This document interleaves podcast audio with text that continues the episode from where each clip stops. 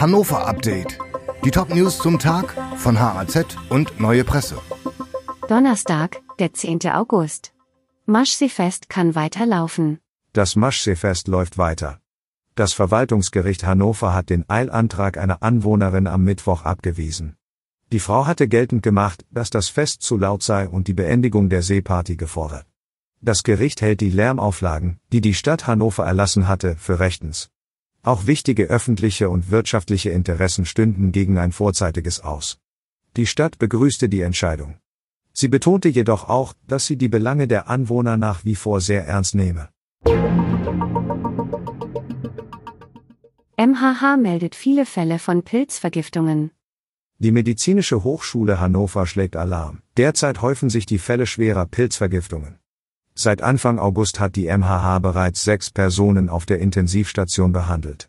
Einer der Patienten sei inzwischen gestorben. Die meisten Betroffenen stammen aus Ländern der ehemaligen Sowjetunion und des Mittleren Ostens. In ihren Heimatländern sei der für die Vergiftungsfälle verantwortliche Knollenblätterpilz vermutlich weniger verbreitet, meint Professor Markus Kornberg von der MHH. Wegen der großen Gefahr sollten Sammler die gefundenen Pilze vor dem Verzehr von einem Sachverständigen bestimmen lassen. Immer mehr Schweinehalter in Niedersachsen geben auf.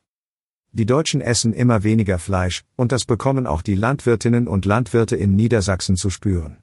Zahlreiche Schweinehalter im Land haben in den letzten Jahren aufgegeben.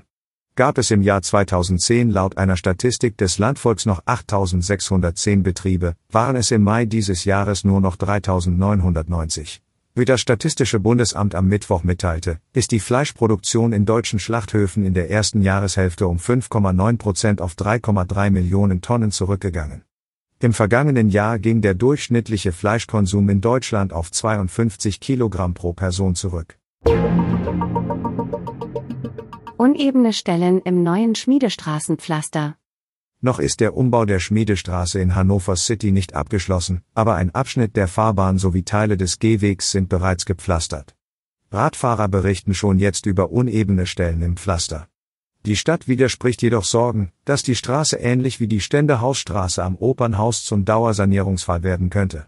Dort mussten schadhafte Bodenplatten fünfmal repariert werden. Für die Schmiedestraße habe man Natursteine und nicht Betonsteine wie in der Ständehausstraße verwendet.